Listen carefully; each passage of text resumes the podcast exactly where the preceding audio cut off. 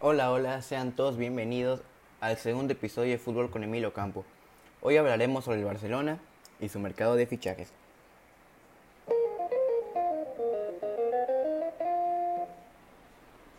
Eh, bueno, antes de comenzar quiero hacerles el, eh, la invitación más que nada a suscribirse en YouTube a un proyecto que inicié con unos amigos que tengo, digamos, el honor de poder, de poder ser parte. Es un proyecto de construcción, se llama La Sala de Prensa, que junto a tres amigos míos eh, estaremos hablando de fútbol europeo en general, eh, Champions, Europa League, Liga Inglesa, Española, Alemana, Francesa, Italiana, de todo lo, lo importante del momento. Eh, por si quieren suscribirse, les dejaré el link en mis redes sociales, en Fútbol con, Emi- en Em- con Emilio Campo en Instagram. Estaré, creo que también lo dejaré en la descripción de Spotify, al igual que mis redes sociales. Nada más quería comentarles eso respecto al canal. Les, repito que les invito si gustan. Y pues creo que pues ya podemos comenzar. En este episodio hablaremos sobre el Barcelona y su mercado de fichajes. Eh, ¿por, qué, ¿Por qué decidí hablar de esto? Porque, sin, porque en mis redes sociales, en, en Instagram con Fútbol con Emilio Campo, hice una encuesta acerca de, de cuatro temas, entre ellos temas de Liverpool, Atlético y Manchester United. Y este fue el más destacado. ¿Por qué seleccioné ese tema aparte? Porque en las últimas tres temporadas el, el Barcelona se ha, se ha estado estancando en ciertos fichajes y ha habido mucha polémica por el fichaje entre Pjanic y Arthur, el intercambio entre Juventus y Barcelona.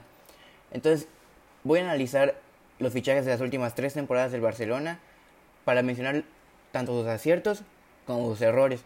Porque tampoco han sido muchos errores los que. No han sido todos errores lo que ha hecho el Barcelona durante estos tres mercados. Y antes que nada mencionar tres cosas. La primera, voy a cubrir, como ya mencionaba, las últimas tres temporadas. La 17-18, 18-19 y 19-20. Y un breve repaso de lo que tenemos hasta ahora de la temporada 2021, o sea, la que sigue. Lo segundo, solo cubriré compras y ventas definitivas y más que nada lo más destacado, digámoslo así, lo que más o no. No meteré préstamos, eh, porque si meto préstamos que ha sido en los que ha estado inclu- incluido el Barça, son 28. Y no mm, voy a tratar de hacer este episodio lo más corto posible, no quiero que dure tanto. Entonces, eso es lo segundo. Y por último, como, como les mencionaba, diré todas las altas y, baja, y bajas de la temporada, pero analizaré a tres jugadores. Eh, serán Antoine Griezmann, Philippe Coutinho y Ousmane Dembélé. Van a ser los tres que voy a, que voy a analizar. Tampoco me voy a enganchar tanto, pero sí voy a, analizar un poquito sus estadísticas con el club. Y pues nada, eso es todo respecto a antes de comenzar y yo creo que ya podemos empezar con la temporada 17-18. Respecto a la- esa temporada, la 2017-18, como ya mencionaba, eh, fue la temporada donde partió Neymar. Recordemos que Neymar en, dos- en 2017 abandonó el, el Barcelona para irse al PSG por una cantidad de 222 millones de euros. Una cantidad que rompió el mercado a mi gusto, que, que fue un antes y después para el fútbol de hoy en día y junto a Mbappé, que fueron 180 millones de euros si no recuerdo mal. Fueron las más grandes ventas de la historia, pero por el PSG. Aquí empieza, ¿por qué digo que aquí empieza un declive? Porque creo que uno de los- errores que hizo el Barça fue buscar un suplente de Neymar. Cuando ese es un error. Entiendo que Neymar es un jugador que actualmente es, es- está entre, entre los cinco mejores hasta cuatro mejores jugadores del mundo.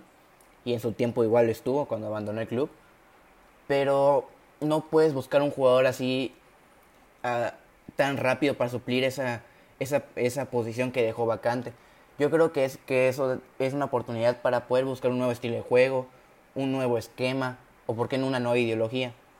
Entonces yo creo que aquí es donde empieza un poquito el equilibrio del Barça porque optó por buscar un, un reemplazo que hasta el día de hoy no ha encontrado. Entonces nos vamos primero con las altas de esa temporada. Tenemos que llegó Marlon proveniente del Fluminense por 5 millones de euros. Jerry Mina, el colombiano proveniente del Palmeiras por 11.8 millones.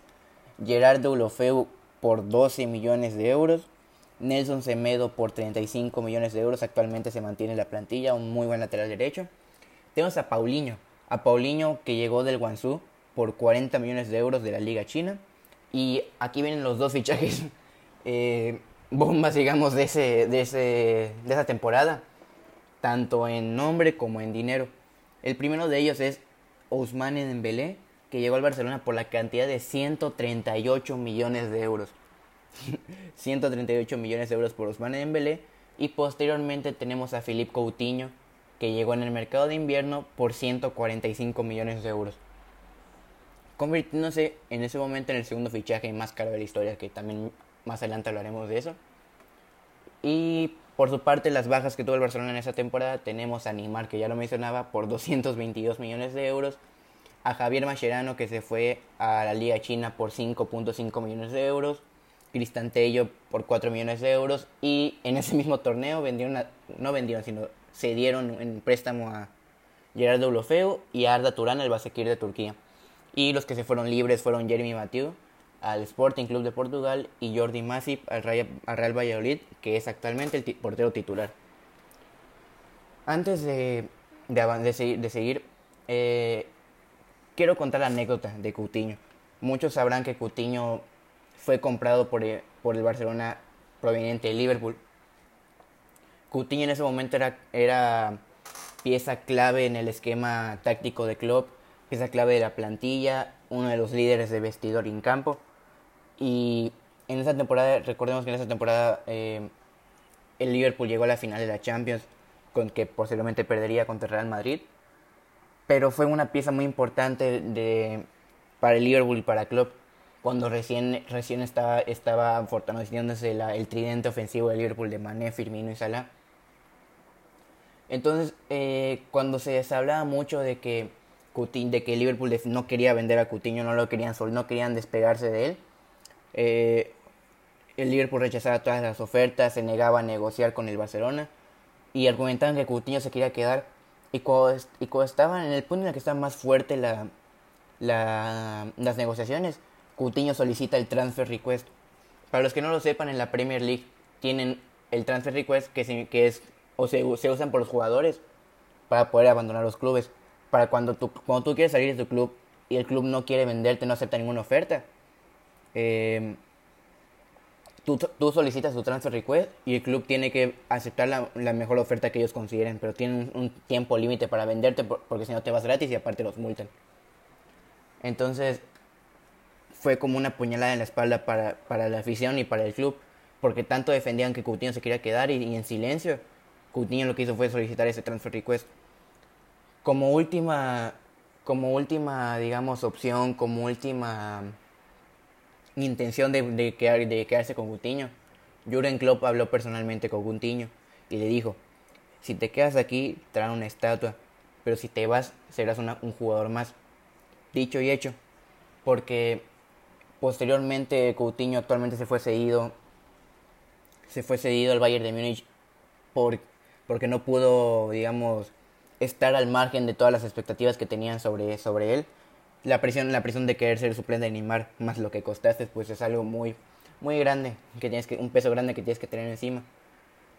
Pero posteriormente Liverpool ganó una Champions, un Mundial de Clubes, una Supercopa de Europa y actualmente está, levantó la Premier League. Em, y aquí es lo, es lo que, lo que se menciona, ¿por qué fue tan importante la venta de Coutinho?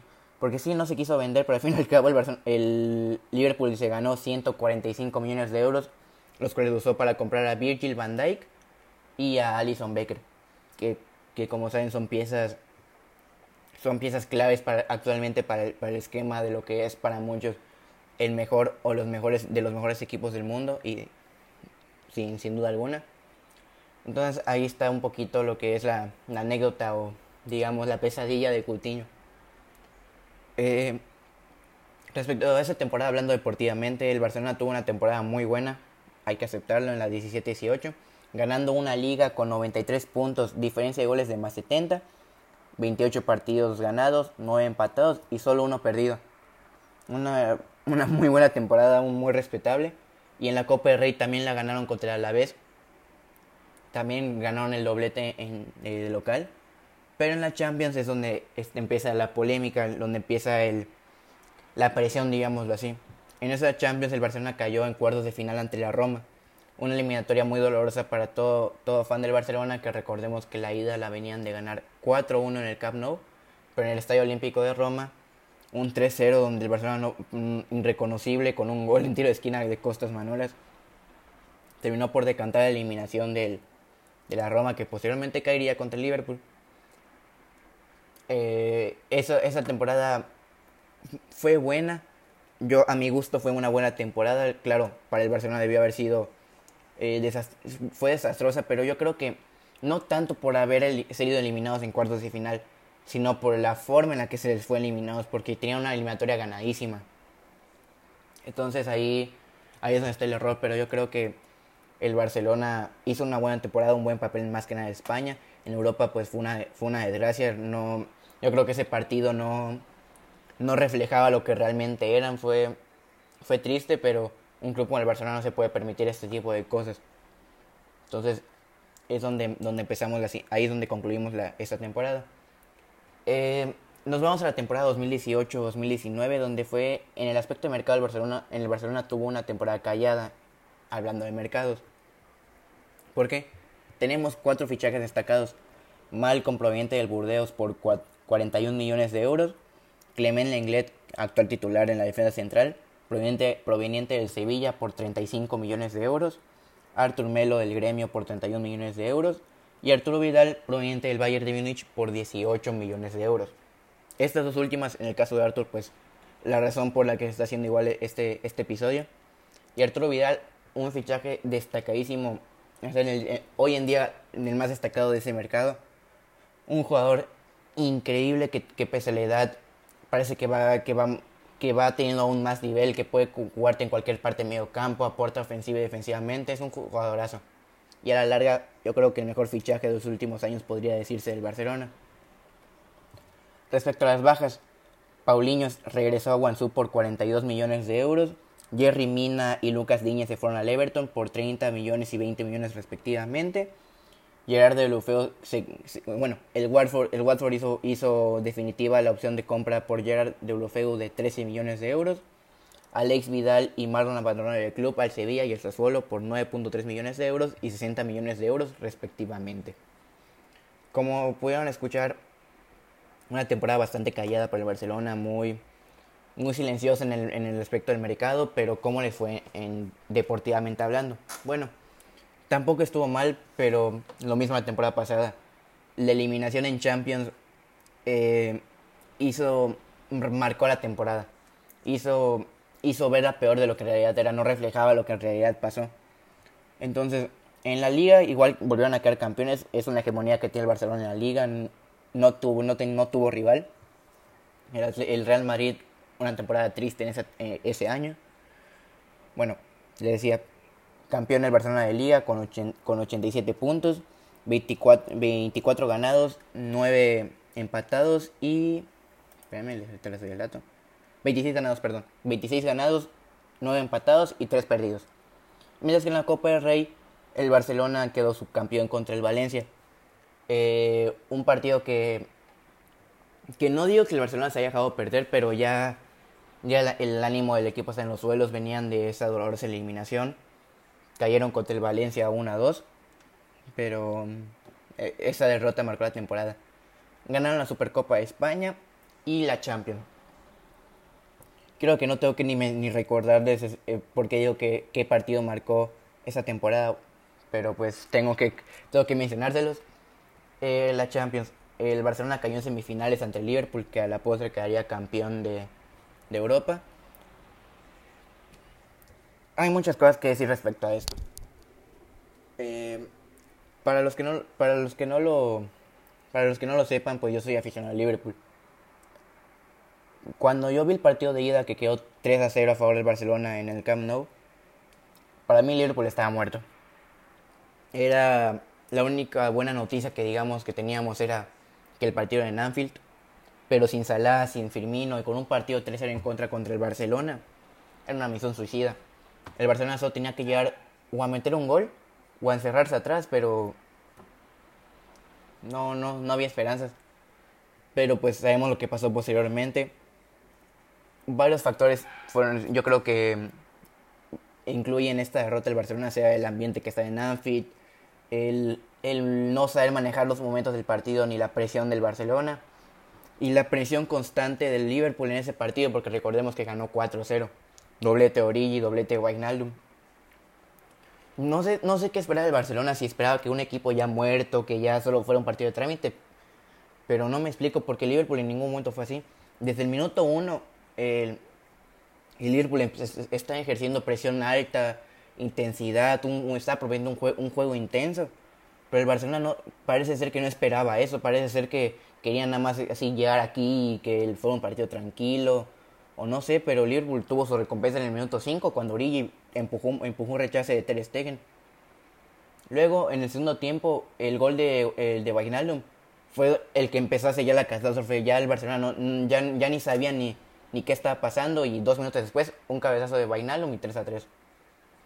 Ya yo creo que el Barcelona el problema que tuvo en ese partido yo creo que es el que les ha estado penando todo todos estas a lo largo de esas, de esas tres temporadas y esta que, que igual es el no saber manejar la presión o los momentos del partido de los jugadores. No digo que el Barcelona sea solo Messi, pero hay momentos en el que parece que solo él está cargando el carro y no se puede así.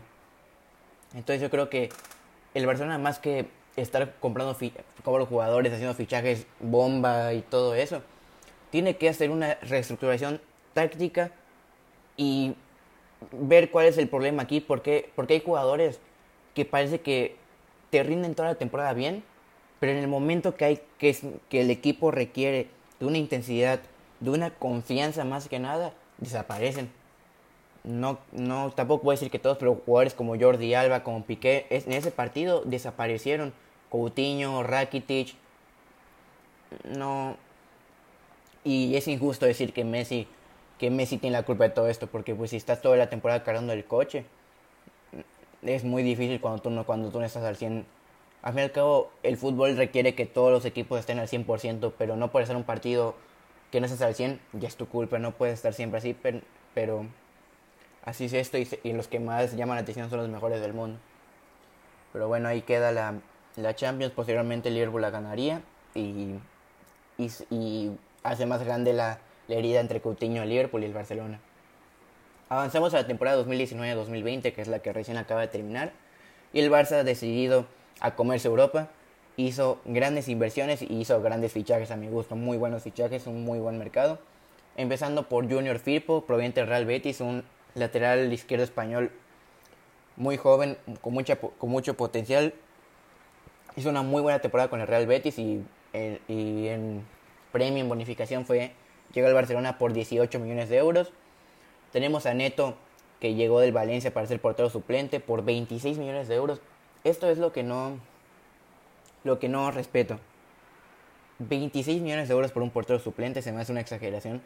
Es muchísimo dinero y estoy seguro que Neto va a abandonar el club esta temporada. Pero al fin y al cabo es el lino que ellos manejan y es algo que voy a, voy a tocar ahorita, pero eso más adelante. Eh, tenemos a, a Frenkie de Jong, que fue la segunda más grande adquisición del Barcelona y para mí de los, mejor, de los mejores fichajes que se, puedan, que se hicieron en, todo el mercado de esa temporada por 75 millones de euros.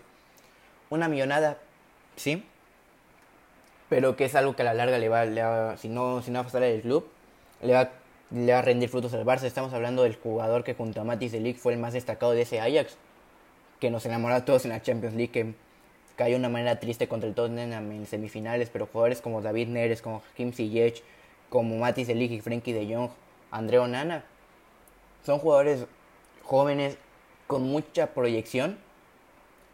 En el caso de Hakim, de Ziyech, digamos, está en una, edad madura ya, pero en el caso de Frenkie de Jong, más precisamente él, creo que estaba peleando con los grandes por ser el mejor mediocampista de Europa en ese momento. Yo creo que nada más hay que, darle, hay que darles oportunidad y confiar más en nada en esos jugadores que aquí yo se lo respeto mucho al Barça. Confío en Frenkie de Jong y, y tal vez está teniendo una temporada muy irregular, digamos, pero porque no está en su posición. En su posición Frenkie de Jong le puede hacer un partidazo. Y eso está bien porque incita a que más equipos confíen en sus, en sus promesas. Tenemos el caso de Fede Valverde con el Real Madrid que que, no hay duda alguna que es el que, que está haciendo lo mejor del Madrid esta temporada. De más caros de Phil Foden, de, de, de Brandon Williams, de Daniel James, de Mason Greenwood con el Manchester United. Hay que confiar en los jóvenes. Y eso aquí se lo aplaudo mucho al Barça. luego tenemos el fichaje bomba de ese mercado que fue Antoine Griezmann, que llegó al Barcelona proveniente del Atlético de Madrid por 120 millones de euros. Otra millonada, insisto, no sé si valga 120 millones de euros, pero sí es el mercado hoy en día. Yo creo que si Neymar nunca habría, nunca habría llegado al, al PSG, a Griezmann hubiera costado 70 millones de euros porque no estaría roto el mercado. Pero bueno, aquí, aquí no manejo las cantidades. En las bajas tenemos que Malcolm abandonó el club al Zenit por 40 millones de euros. Jasper Silesen se fue al Valencia por 35. André Gómez abandonó el Everton por 25 millones de euros. Paco Alcácer abandonó el Barça por irse a Borussia Dortmund por 21 millones de euros. Y Denis Suárez llegó al Celta de Vigo por 12.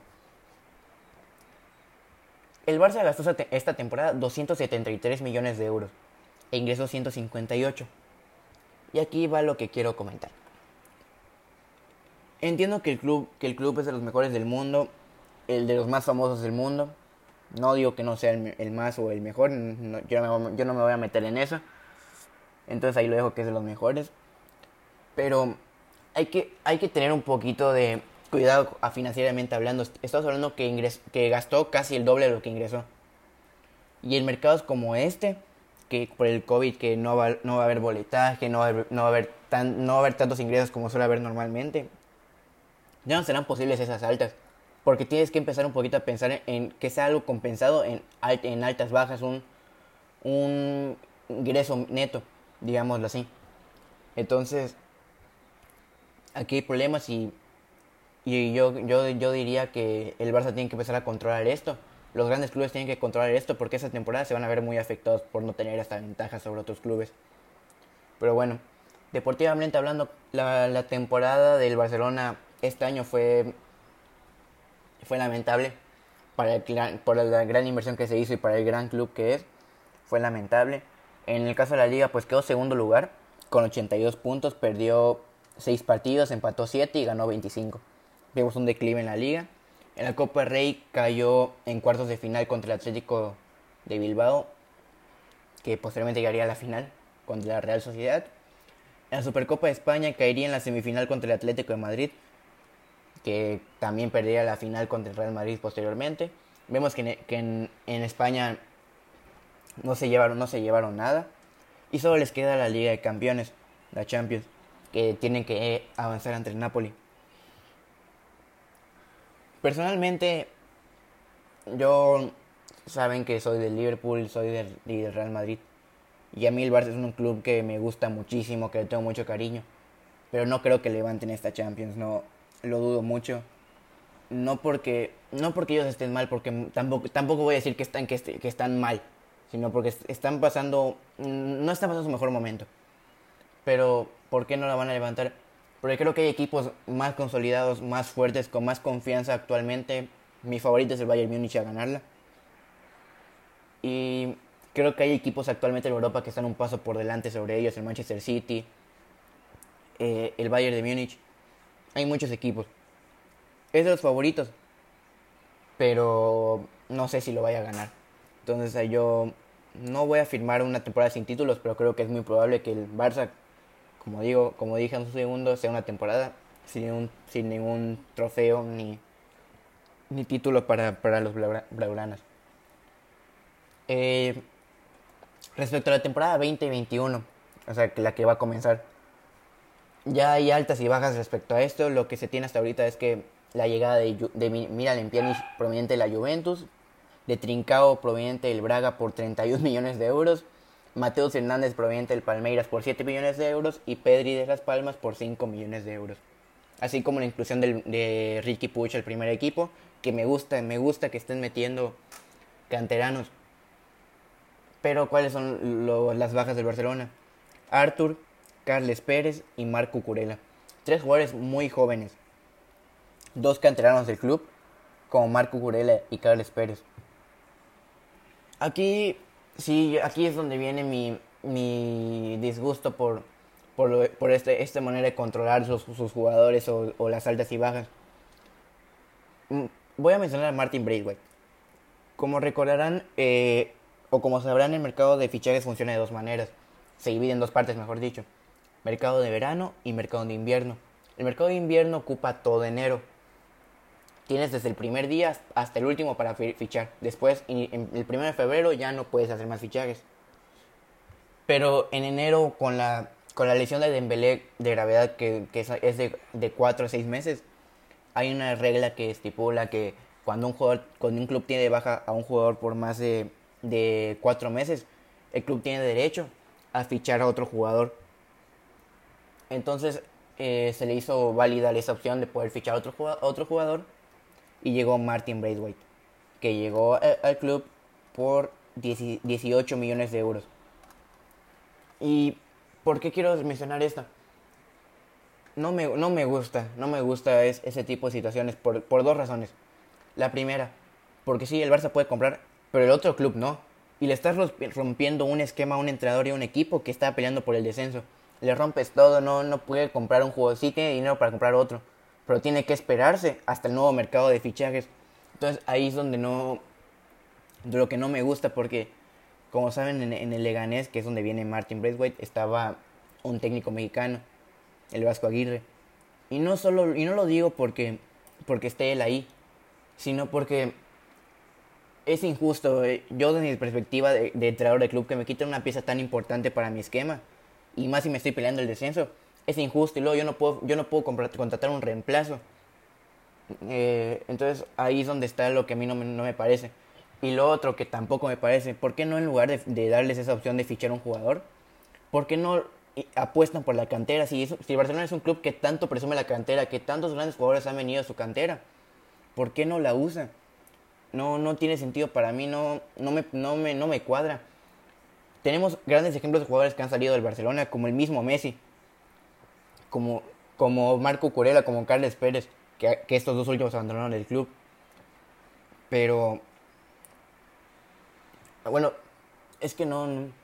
Luego tenemos a Ansu Fati Ansu Fati es el jugador sensación de esta temporada, joven, claro, joven, que es un gran jugador en todas, en todos los sentidos donde lo veas, es joven, tiene, parece que tiene, que tiene, que tiene años de madurez en el club, pero a lo que, lo que yo quiero, la pregunta que yo, te, yo quiero tirar, si Neymar, bueno, no, mejor otra, si el club hubiera encontrado el suplente de Neymar a tiempo, o sea, si sí hubieran encontrado el suplente de Neymar, si si Coutinho, Dembélé o quien sea hubiera funcionado, ¿Ansu Fati estaría jugando ahorita? La verdad yo, no, yo lo dudo mucho. Ansu Fati tuvo la suerte que, que, por combinaciones de, plantillas, de lesiones y todo eso pudo tener la oportunidad de jugar y respondió. Y tiene, y tiene su, su, su premio de, estar, de ser parte del primer equipo. Pero ¿por qué no? No creo que Ansu Fati sea el único con esas cualidades. Yo creo que no solo en el Barcelona, sino en todos los equipos. Hay jugadores de la talla de Ansu Fati que pueden seguir mostrando esta calidad o hasta más. ¿Por qué cerrarle las puertas a jugadores canteranos que han, que han pasado un proceso para jugar en este mismo club? En, en, lugar de comprar a un jugador y romper el esquema a otro equipo y gastar. Y aparte te ahorras, te ahorras en este caso 18 millones de euros que puedes haber guardado para la siguiente temporada, sabiendo que está, que está la, la crisis económica que, que pasan los clubes de todo el mundo por el COVID. Es lo que, lo que quería mencionar. Pero al fin y al cabo, dentro de lo que cabe, Braithwaite le ha salido bien al Barcelona. Ha sabido aceptar el, el rol de, de suplente. Pero a ver cómo, cómo evoluciona. Eh, Ahora voy a, agregar unas notas, ya concluimos con el análisis de temporadas del Barcelona en, el aspecto de fichajes y deportivamente. Voy a agregar unas notas. La primera es Lautaro Martínez. Se decía muchísimo durante toda la temporada que Lautaro Martínez llegaría al Barcelona, que sabemos el delantero sensación de Italia. Eh, un, toro, un, jugador enorme donde sea que lo veas. Pero el pasado 14 de julio, eh, José Bartomeu confirmó que Lautaro Martínez no llegará al club que ya que el Barcelona no puede pagar la cantidad solicitada por el Inter de 110 millones por la situación económica que está pasando el club por el COVID-19. Y agregó también que no habrá ningún fichaje grande, no un fichaje bomba. Y aquí es lo que, lo que hace válida mi hipótesis. Ya que no hay ese ingreso extra, el Barça ya no se puede estar soltando los millones por jugadores. Hay que, hay que hacer ahora fichajes con más cabeza, confiar en la cantera y valorar los jugadores que tienes actualmente en la plantilla. Y es una reconstrucción fuerte del equipo. Pero pues ahí lo dejo. Eh, respecto, a, respecto a Ousmane Dembélé, Coutinho y, y Griezmann, el Barcelona ha hecho tres de los fichajes más caros de la historia y, es, y los cuales fueron hechos las últimas tres temporadas. Coutinho es el segundo, Dembélé el tercero y Antoine Griezmann el cuarto. Eh, los, los cinco más caros del mundo son Neymar, Coutinho, Dembélé, Mbappé y Joe Félix. Para concluir, eh, como mencioné, voy a, hacer un breve análisis de Ousmane Dembélé, Felipe Coutinho y Antoine Griezmann. En el caso de Ousmane Dembélé, costó 138 millones de euros, lleva tres temporadas con el club, ya jugó 83 partidos, 19 goles, 17 asistencias y 4 títulos. Yo veo lamentable lo de Dembélé, no les voy a mentir, yo veo lamentable un jugador que para lo que costó ha dado tan poco. Y no culpa de Dembélé, sino porque sino al Barcelona por haber pagado tanto por un jugador que sabían que está en formación, que no, no era un jugador asentado. Pero quisieron darle toda una presión que él no podía soportar y las lesiones han cobrado factura, ha estado, se ha estado lesionando mucho tiempo y se ha perdido más de la mitad, casi la mitad de los partidos que, que son posibles con el Barcelona. 19 goles en tres temporadas es una, es una cifra muy pobre, pero yo le doy la, el beneficio de las lesiones y de la edad de Dembélé, yo creo que no es totalmente su culpa. Se sabía que era un jugador que estaba en formación, que no estaba listo aún, pero el Barcelona insistió. Yo creo más que más que falla de Dembélé lo considero error del Barcelona por querer soltarle directo esa, esa presión de lo que costó más ser suplente de Neymar. Entonces, ahí, ahí es donde está el problema realmente. Luego tenemos a Felipe Coutinho, que costó 145 millones, lleva una temporada, bueno, hizo una temporada y media en el club, jugó 76 partidos, marcó 21 goles, hizo 11 asistencias y tiene 4 títulos igual, porque llegaron en el mismo mercado de Mbele y Coutinho. Lo Coutinho, el rendimiento no fue malo, Mm, el problema es que quieren ponerlo de extremo izquierdo, que no es su posición. O sea, puede jugar esa posición, pero no, pero no es su natural. Es como Timo Werner. Puede partir desde izquierda, pero no es su posición natural. Lo mismo con Coutinho, puede partir de izquierda, pero no, no para estar siempre jugando ahí. Es mediocampista ofensivo, es, es interior. No, yo creo que para, para haber jugado en esa posición, tener la presión de lo que cuesta, la presión de Neymar y ser su nuevo club, yo creo que lo hizo muy bien, solo hace falta paciencia el Barcelona. Quieren que, ellos quieren que sean ya que ya tengan esa sombra de, de 20 goles por temporada y no es así. Lleva un tiempo de adaptación.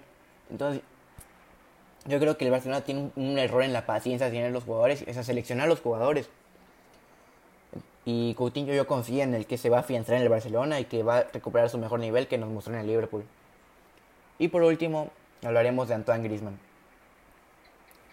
Yo voy a dejar aquí, aquí la, el comentario. Antoine Griezmann fue un buen fichaje y rindió bien la temporada, aunque muchos digan que no. Antoine Griezmann hizo una buena temporada, jugó 46 partidos, hizo 15 goles y, e hizo 4 asistencias. ¿Por qué digo que fue buenas? Ha tenido mejores temporadas goleadoras. Pero recordemos lo mismo. El Barcelona insiste en poner a sus jugadores de extremos izquierdos cuando no lo son.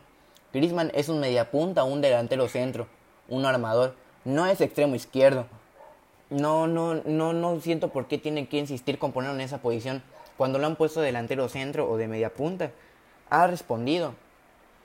Pero, pero insisten con ponerlo de ese lado, cuando no, no, no es su posición. Y es lo que mencionaba al inicio. El Barcelona debe dejar de buscar un suplente y Neymar no lo va a encontrar. Neymar no digo que sea un jugador irrepasable, pero cada jugador en el mundo aporta algo distinto a cada equipo del mundo. Entonces Griezmann tiene cosas que Neymar no tiene y, y Neymar tiene cosas que Griezmann no tiene. Entonces es un momento más que nada para poner una reestructuración táctica y, y en plantilla para el Barcelona porque tienen grandes jugadores, tienen nombres increíbles como mencionaba ya Coutinho, Dembélé y Griezmann, pero el problema es que no las sabía aprovechar.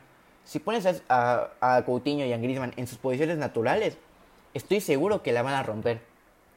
Simplemente hay que tener confianza y un poquito de cabeza. No insistir con la misma formación. Tienen que buscar nuevas alternativas. El Bayern Múnich lo ha sabido hacer increíble. Pasó de, ir jugando con 4-3-3 a ir jugando con una 4-2-3-1 y de vez en cuando una 4-4-2. Es algo que, que, le ha tenido frutos. Y también intentaron, intentar mantener a sus, a sus mejores jugadores y a sus promesas, porque al fin y al cabo no todo es presente. Hay que empezar a futuro. Y regreso con el ejemplo del Bayern de Múnich. Tienen, tienen una plantilla enorme con varias, con varias variaciones. Varias variaciones. Con muchas alternativas.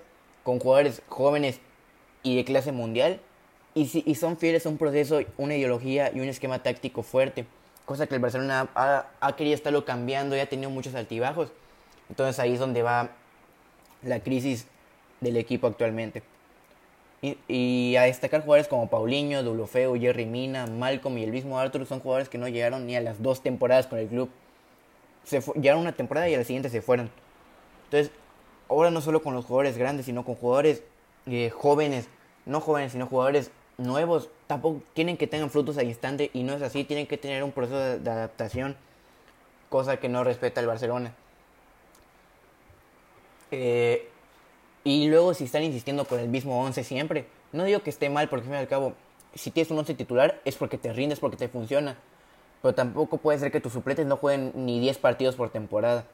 O que jueguen cada 5 partidos. O si juegan que sean 5 o 2 minutos. No. Ahora voy con el Real Madrid con eso. El Real Madrid ha sabido un poco, tiene su equipo titular Zidane, pero también ha sabido cómo estar alternando jugadores, cómo mantener la forma de todos sus jugadores para que siempre estén rindiendo al mejor nivel. Eh, ya para concluir esto, eh, en conclusión yo creo que el Barcelona está pasando una crisis deportiva. No por, no por, no por digamos que esté mal, porque el Barcelona es un club grande que sigue dando buenos resultados, pero hay que tener un mejor control de los, de los jugadores, de, de la economía del club. Y ya, no, yo confío que el Barcelona va a recuperar el buen paso la siguiente temporada y, sabiendo bien lo que quieren y, a lo que van a jugar, estoy seguro que el Barcelona pinta para ser de los mejores equipos otra vez o el mejor equipo del mundo. Eso es cuestión de tener fe en tus jugadores y en, tu ideología del juego. Eh, pues, pues aquí terminamos. Les dejo mis redes sociales en la descripción de, de, Spotify. Eh, voy a estar subiendo en Twitter, en Facebook, en Instagram cada que sube episodio. Eh, te invito a seguirme en Instagram como Fútbol con Emilio Campo. Estaré subiendo de vez en cuando partidos destacados, noticias. Y nada, espero que te la estés pasando bien y gracias por escucharme. Quédate.